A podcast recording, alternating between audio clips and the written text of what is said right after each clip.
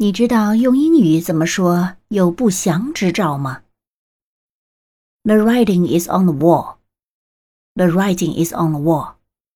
字面的意思是字迹在墙上，但其实它是有不祥之兆的意思。因为正常来讲，字是不会写在墙上的，除非是什么咒语、什么警示，所以它被引申为。有不祥之兆，你学会了吗？